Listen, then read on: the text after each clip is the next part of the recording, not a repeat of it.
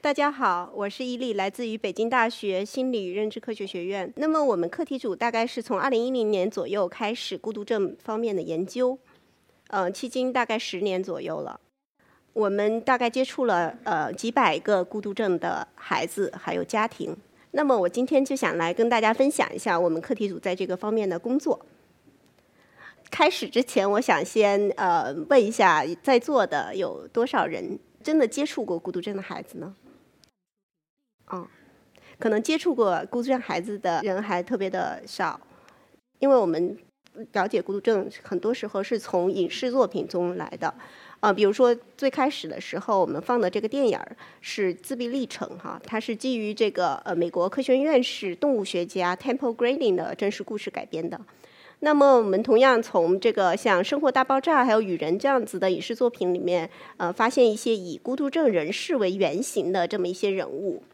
那么看到这些电影以后，很多人就会问：有孤独症人是不是都是天才呀？你看这些人都是这么聪明，但是事实上不是哈。我们大部分的孤独症孩子都不是天才哈。大部分孤独症的孩子呢，可能在这个电影里面，呃，他的一个形象要更加具有代表性啊，就是文章饰演的大福这个角色。大福，嗯，先拿个鸡蛋，鸡蛋，哎，真乖，嗯来，磕啊，轻轻的磕。大福，敲在这里，自己敲。嗯，磕，嗯，大福真棒。嗯，来，自己拿一个，大福，自己磕一下。嗯，大福，你要不要吃早饭呢？好吃。那我们从这个片段虽然很短哈，但是我们也能看到他们的一些特点。比如说他在跟他爸爸说话的时候，总是眼神非常的闪躲，大家发现了没有？还有他的手部有一些奇怪的动作哈。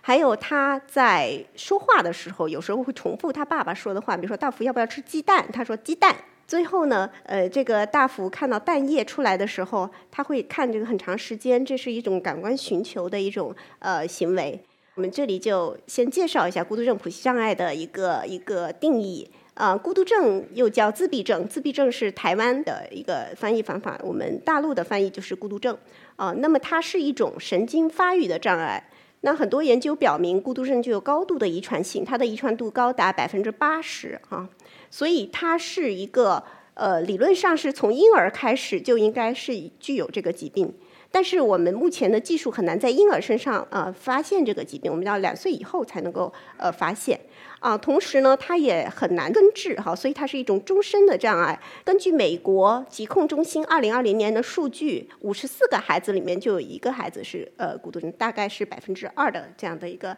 呃概率。在孤独症人群当中，男孩的数量要远远的多于女孩，大概是四到五比一。目前的医学界。呃，还没有呃发明出针对孤独症核心症状的这个特效药啊，所以如果有一个人跟家长说我这儿有药可以治好你的孩子，那多半是靠不住的哈。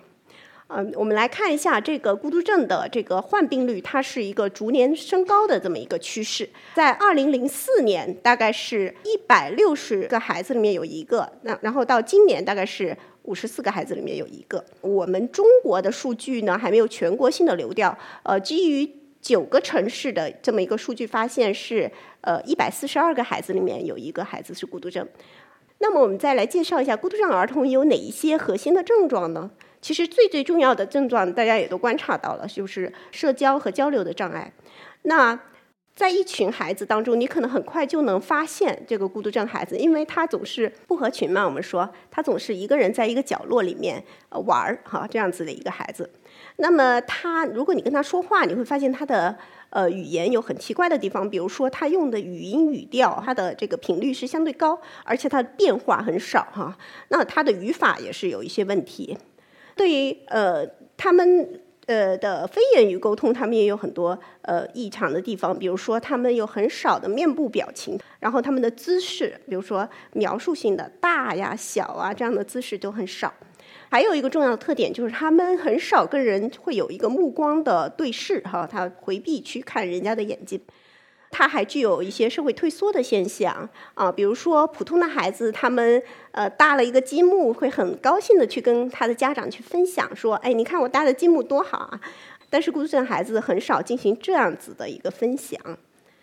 那我后面举几个例子哈，一个例子是来自于我的合作者，也是国内非常有名的呃孤独症方面的医生周小兵老师，他在写给孤独症家长的一本书哈，它里面讲到有一个孤独症孩子，在一个老爷爷八十岁的寿宴上说了这样一句话，大家看完以后有什么感受啊？就觉得童言无忌吧哈。就有点啼笑皆非的感觉。为什么他会说出这样的话呢？就是因为他很难去理解，说别人听到我这句话以后，他会感觉不开心。哈，我们就尽量会说一些好，嗯，就是让别人开心的话。但是孤独症孩子却却不会去做这样的事情。还有一个例子也是来自于这本书哈，一个老师对他的学生说：“呃，你滚出去！”哈，这时候老师已经非常非常的生气了，用“滚”这个字。呃，那么他呢？一方面他很难去理解这个“滚”代表了生气的含义；另一方面，他就是字面去理解这个“滚”的意思，他就在地上滚着出去了。好，所以这是他们的一个特点，就是他会字面去理解语言，而且他们不会理解背后的情绪。呃，那么还有一个例子我特别喜欢，就是在这个呃一个教科书上的例子，《异常儿童心理》这本教科书，它里面提到有一个孩子是外国的一个妈妈，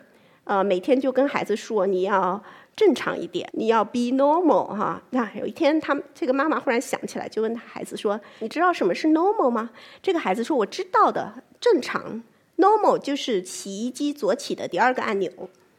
所以他们对于一些语言或者是抽象概念的理解，嗯，可能跟我们是很不一样的。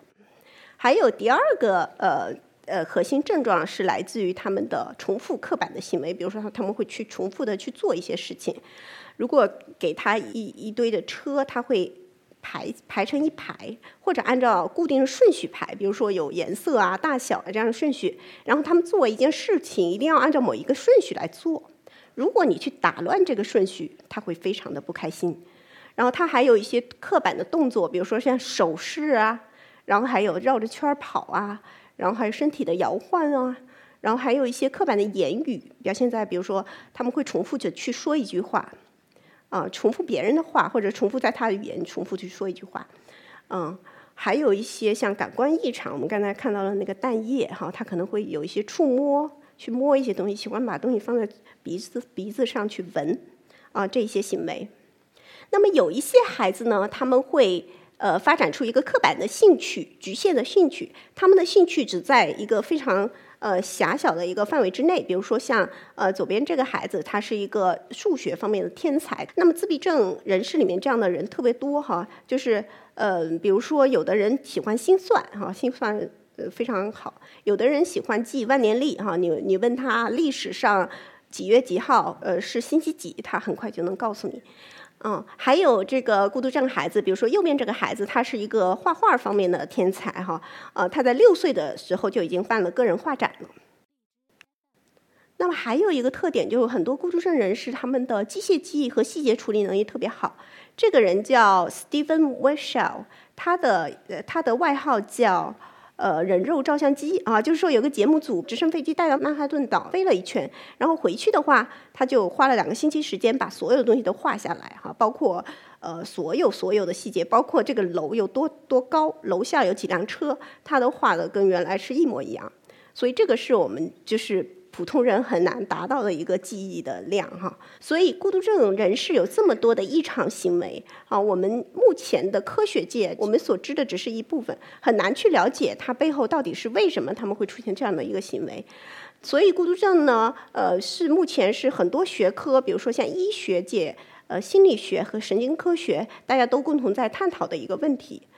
那么我们心理学家是怎么研究孤独症的呢？我们实验室用到的这些技术，比如说像左上角这个是眼动，就是让孩子在这个呃计算机屏幕前面。啊，有一个仪器记录他到底在看什么地方。通过这个仪器呢，我们可以知道这个孩子他的注意呃在什么样的地方。还有像这个近红外成像和脑电仪，他们都是在孩子头上戴一个帽子，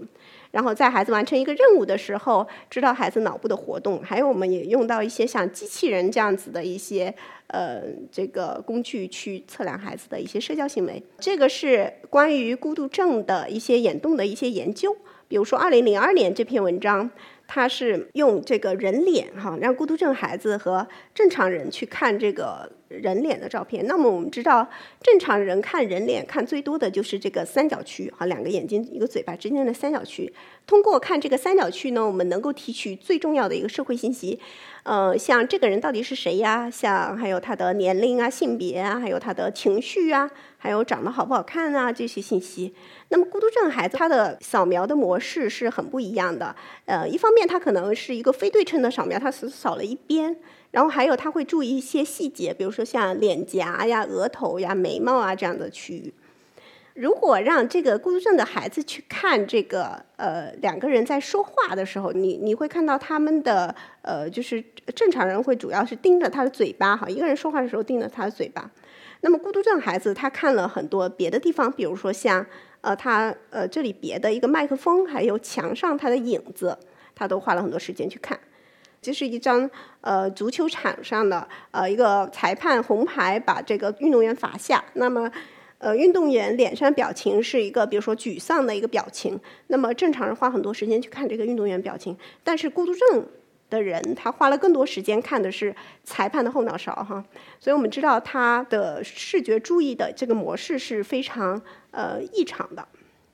那么为什么我们要研究这个早期的视觉注意呢？呃，对正常孩子来说啊，他们一生下来他就对社会的刺激特别的敏感。啊，这是我们称之为 adaptive behavior，就是说适应性的行为，这是有利于我们生存的。啊，因为婴儿就是需要很多的照顾才能存活，他们特别喜欢看妈妈的脸，特别喜欢听妈妈的声音，然后跟妈妈建立了很好的依恋关系。那么到了这个呃长大了一点，他们就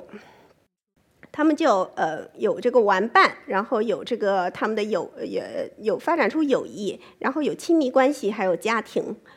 对于孤独症孩子来说，他们就缺乏这种天生的对社会信息特别敏感，而且他们会逃避这个社会刺激，啊，所以他们更喜欢看，比如说一些机械的东西，一些转的东西。长大了以后，他们就发展出局限的兴趣，然后长再长大点，他们就会选择一个，呃，尽量不去跟人打交道的一个职业，比如说程序员这样的职业。为 什么那么好笑？嗯，我们的一个最早的一个研究，呃，我们是让孤独症的孩子去看这个人的面孔，然后呢记录下他眼动的图像。那我们就会发现，不管是跟正常人，还有跟这个呃智力有缺陷的人相比，他们的一个呃特点就是对眼睛的关注更少哈，在眼部注视方面有异常。那么在二零一八年这个研究里面，我们用了四种面孔哈。用了这个中性的高兴、生气还有悲伤四种面孔。我们主要关注的是他看眼睛的呃看眼睛的时间哈，嘴巴时间还有整张面孔的时间。那我们发现还是在看眼睛的时候，他们出现了一些异常，而且他们在加工生气面孔的时候出现最多的异常。如果一个人非常生气的向你走过来，这可能是可以是一个比较危险的一个信号。啊，所以我们这里提示说，有可能孤独症孩子就是知觉到了社交当中的威胁的一个信号，他才会这样去做。啊，那么我们这里很自然的去问一个问题：为什么他们会去回避别人的眼睛？为什么他们看眼睛看的更少？在心理学里面，就是大家提出了两种呃有可能的原因。啊，一种是啊叫过低唤醒，就是说他们对一些刺激的反应就是呃更低。比如说像一个妈妈很生气哈。呃，那正常孩子可能就知觉到了这种生气，但是孤独症孩子要很生气哈，妈妈很生气，他才能够呃这个知觉到这种生气，所以他们需需要很强的刺激，他们才才能做反应，而且他们看起来好像是对很多东西都没有反应的一个状态。那么另外一种叫过度唤醒的一个假说哈，过度唤醒指的是他们不是说对刺激没有反应，而是他们。太敏感了，对他们来说，呃，整个世界都是一个特别吵闹的一个世界，所以他们选择了去回避。去回避了以后，让你看起来好像他们没有反应，但事实上是他们想去逃避这个，呃，他们的过度反应。这里呢，呃，有一些心理学的理论是支持和和证据是支持过低唤醒的假说，比如说社会动机理论认为，孤独症的人呢缺乏去加工社会信息的一些动机。啊，比如说我们是非常有动机去加工别人的社会信息，非常有呃呃这个动机去了解别人的，但是孤独症孩子就没有这个动机，呃，另外一个叫社会脑理论，它是基于神经科学的一些证据，呃，主要是呃，就是负责这个处理社会信息的几个脑区，呃，发现这些脑区的功能异常，包括呃这个缩状回面孔区，包括杏仁核，还有眶额叶皮层，还有颞颞上沟这几个区域，呃，这几个几区域组成了一个叫社会脑网络，呃，这些脑网络的异常有可能是孤独症呃异常的一个原因。那么还有一个就是是呃眼神漠视假说，它指的是孤独症孩子对就对眼睛的信息就觉得眼睛没有什么特别的地方啊，但我们正常人呢可能会觉得眼睛是一个特别重要的信息，我们一定要去加工它。过度唤醒呢，它的理论呃就包括眼睛回避假说，它主要是认为呃他们不是对眼睛不敏感，而是他们对眼睛太敏感了哈，这个眼睛让他们不舒服，让他们觉得紧张，所以他们就尽量去避开这个眼睛的直视。呃，那么还有一个就是激烈世界理论，他们认为孤独症的神经微环路它是一个过度反应的状态，它一点点的刺激就会让他觉得非常强烈哈，所以他体验到的世界是更加强烈、更加负面的一个世界。我这里找到一个呃录像，我觉得特别能反映孤独症的这个激烈世界的一个呃视角，啊大家来感受一下啊。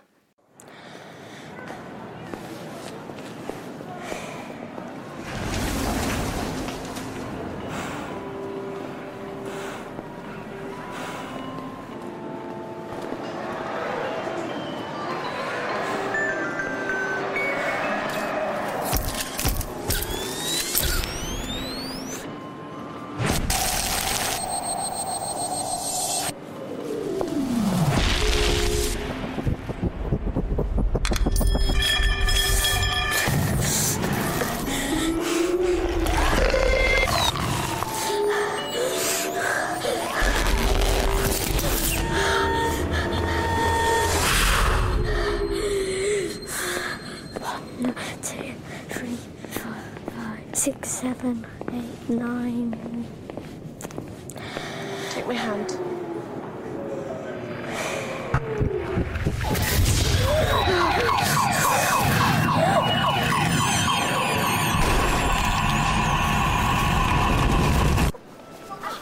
No, Alex.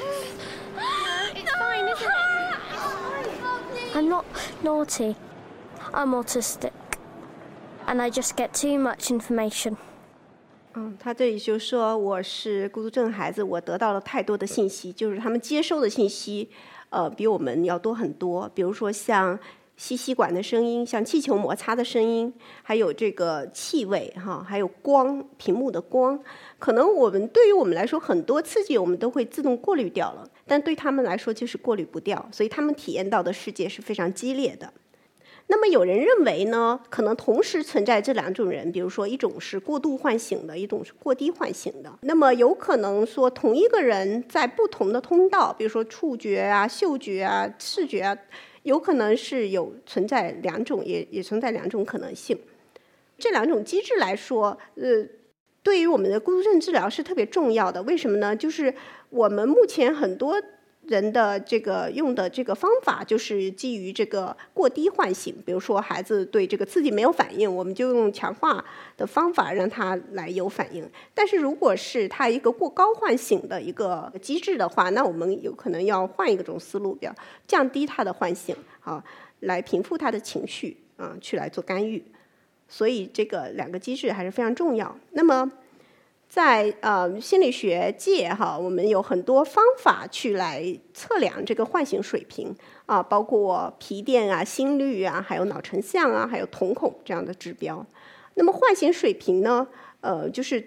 比如说，我们我们在比如说我们在开车的时候，忽然有辆车插进来哈，我们就马上心率就增高了。我们这里用的方法就是瞳孔哈，瞳孔的放大。那我们平时看到一个特别喜欢的东西，我们有可能瞳孔就放大。比如说，我们看到非常可爱的婴儿的照片，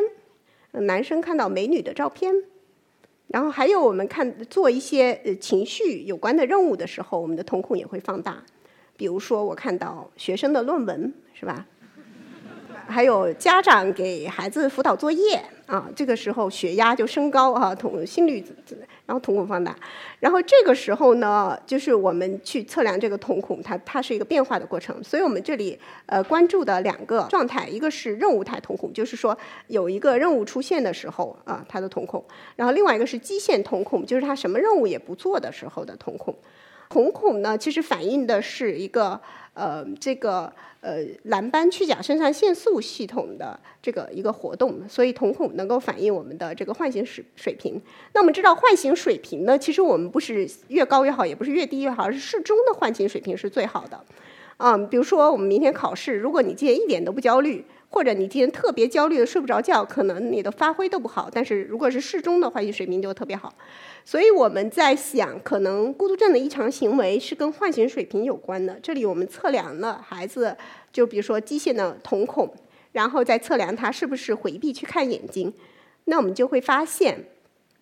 啊，他两组的儿童经过了呃相似的一个变化，只有孤独症孩子，他的基线瞳孔越大。他越容易出现眼神回避，哈。那么正常孩子，他基线瞳孔跟他眼睛注视时间无关。那我们这里也许可以得出来说，呃，孤独症孩子呢，也许是因为他们基线的呃这个唤醒水平过高，呃导致的眼睛回避。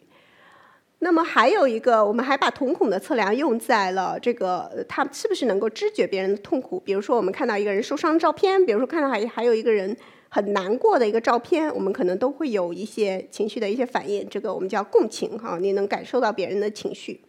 这里有一个非常经典的孤独症的测试，让他看一个人眼睛，让他判断说这个人到底是属于哪种情绪。那么在这样的测试里面，孤独症孩子做的要比正常孩子要差。那么这里用到两个照片，一个照片是他去捡这个树枝哈，呃，另外一个照片是他捡到自己手哈，我们对比这两个条件。啊，我们问他你觉得这个人有多痛？哈，还要让他去 rate 哈，在这个量表上去去选一个面孔，然后还有问他这个人受伤了，你有多难过？哈，你又觉得多难过？结果发现，哎，这两个水平他表现的都没有正常孩子那么呃高啊。比如就是说他不能感受到别人痛苦，但是当我们看到他的瞳孔的时候，我们发现，哎，他事实上瞳孔反应是更强的哈，就是说他感受到过度的唤醒。而且他去看这个照片的时间会更短，所以我们觉得有可能是因为这些孩子并不是说他们对痛苦不敏感，而是他们太敏感了，而他们去回避这样子的场景。那么同时，我们也把这个我们的技术用在了一些孤独症的临床的一些工作上面，包括辅助医生的诊断、筛查早期的孩子，还有鉴别孤独症和其他疾病，还有孤独症的分型。那么我们知道，AI 现在用在很多医疗的这个辅助医疗的这个研究上面。比如说，我们这篇文章用的是机器学习的方法，呃，基于我们看面孔的这个图像来自动去鉴别孤独症和和这个正常孩子。哎，那我们就会发现，就用机器学习的算法，其实达到了比较高的准确度、敏感度和特异性。嗯，所以我们觉得有可能将来我们的这个呃机器学习和眼动有可能是是能够辅助医生的一个诊断。那么还有一个特大家特别想做呃研究的一个领域是孤独症早期筛查，就是说理论上越早的筛查出孤独症孩子，对他们进行干预，它的效果就会越好。那么我们这里有一些孩子是会比其他孩子更有可能发展成孤独症，是哪些孩子？就是说，如果一个家庭里面已经有一胎是孤独症，那么他第二胎的概率就会高很多。还有一些因素，比如说这个孩子出生下来低体重，还有早产的孩子，还有一些围产期的一些因素，还有其他任何原因造成的这个发育迟缓，啊，都要引起注意。那我们筛查的手段呢？很多人问，那能不能通过这个产前筛查呢？呃，其实是做不到的，因为如果像唐氏综合症这样的疾病，它是由一个单一的染色体决定的，我们是可以通过产前筛查做到判断这个胎儿是不是有唐氏。那么对于孤独症来说，因为它是一个复合的多基因的疾病，所以很难做到产前的筛查，所以我们只能在孩子生下来以后越早的对他进行筛查，是效果会越好。那么我们比如说会让孩，就是之前的一些手段，就是让家长去填一个简单的问卷。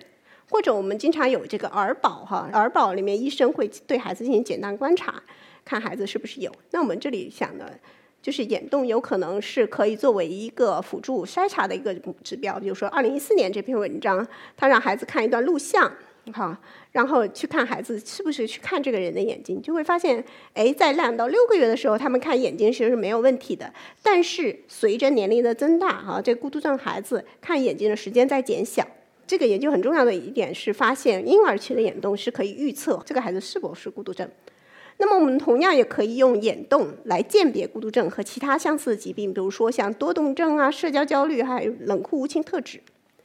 比如说，我们用这样子的范式，哈，中间出现一个刺激，然后随后旁边又出现一个刺激，哎，我们就会发现，孤独症症状越严重的孩子，他就会越慢的去跳转到嗯周围的刺激，因为孤独症它具有一种粘滞性注意。那么多动症的孩子，他会出现更快的跳转，所以这个指标上我们就可以分出孤独症和多动症。很多人可能会觉得孤独症孩子跟社交焦虑有类似的地方啊，而且孤独很多孤独症其实伴随着社交焦虑。那么他们在眼动上的特点也不一样。比如说，我们说孤独症孩子虚线是正常孩子哈，呃，相相对于虚线来说，他们是一直处于回避的状态。那么社交焦虑的人呢，最开始的时候更看眼睛看更多，然后呢就会出现下降。所以我们是可以在眼动的这个数据上进行一个区分。那么冷酷无情特质是。呃，反社会人格里面会出现的一种特质，比如说，呃，有一些暴力犯罪的罪犯，他很难去感受到别人的痛苦，所以。很多人会说，哎，孤独症是不是跟这个冷酷无情特质有相似的地方啊？但其实不是哈，就是说他们是两种不同的病。那我们就就看出，如果是孤独症的孩子的话，根据我们的研究，更有可能在生气的表情上出现呃这个差异。但是呃冷酷无情特质呢，它前面有人研究了，它主要是在悲伤的表情上出现了眼睛回避。呃，有人说他们个体之间差异可能比他们和正常孩子之间的差异还要大。嗯，所以我们有一个研究，就是我们让他看两种运动哈，就会发现孤独症群体内部出现了一个分离哈。就比如说像我们用呃数据驱动的方法，就会分出两种孩子，大部分的孩子喜欢看这个这个重复周而复始的运动，另外一部分一小部分孩子还是喜欢看这个生物性的运动，而正常孩子就是喜欢看这个生物性的运动。所以我们可其实可以用一些数据处理的方法。啊，看能不能鉴别出有一类孩子是过度唤醒，有一类是过低唤醒，啊，这样我们能够对他进行呃针对性的精准治疗。啊，那么总结一下我们的研究呢，其实主要是探讨异常孤独症的异常行为，还有行为背后的机制。那么我们也尝试把我们的研究应用在孤独症的临床工作上面。那我们研究做到现在，我们觉得对孤独症的机制，呃，所知的还是非常有限，所以我希望。能有更多的对孤独症研究感兴趣的人能够加入我们的团队。最后，我想说的是，由于公众对孤独症的误解或者对这个疾病的不了解，那么孤独症人士在社会中经常会被歧视或者受到不公正的对待。那么，甚至有家长呢，呃，联名去呃告诉学校说，不要让他们的孩子跟孤独症孩子一起上学，所以把这个孤独症孩子退学了。嗯，所以我想说的是，嗯，其实很多人都会觉得孤独症不是一种障碍哈，我们不能不能把它称之为一种障碍，而是它是一种非常特殊的一个特质，它是我们中间非常特殊的一群人。相比改变他们，让他们适应社会，其实更重要的是我们去如何去接纳他们，我们把我们的社会变成一个更适合他们成长的一个更友好的一个环境。每年的四月二号是孤独症的意识日，哈，世界上很多著名的建筑都会亮上蓝灯，就是要提醒大家说，我们中间有这样一群很特殊的人，跟我们不一样的人，让我们去更去理解和尊重他们。或许不只是孤独症，我们应该去理解和尊重和接纳每一个跟我们不一样的人。谢谢大家。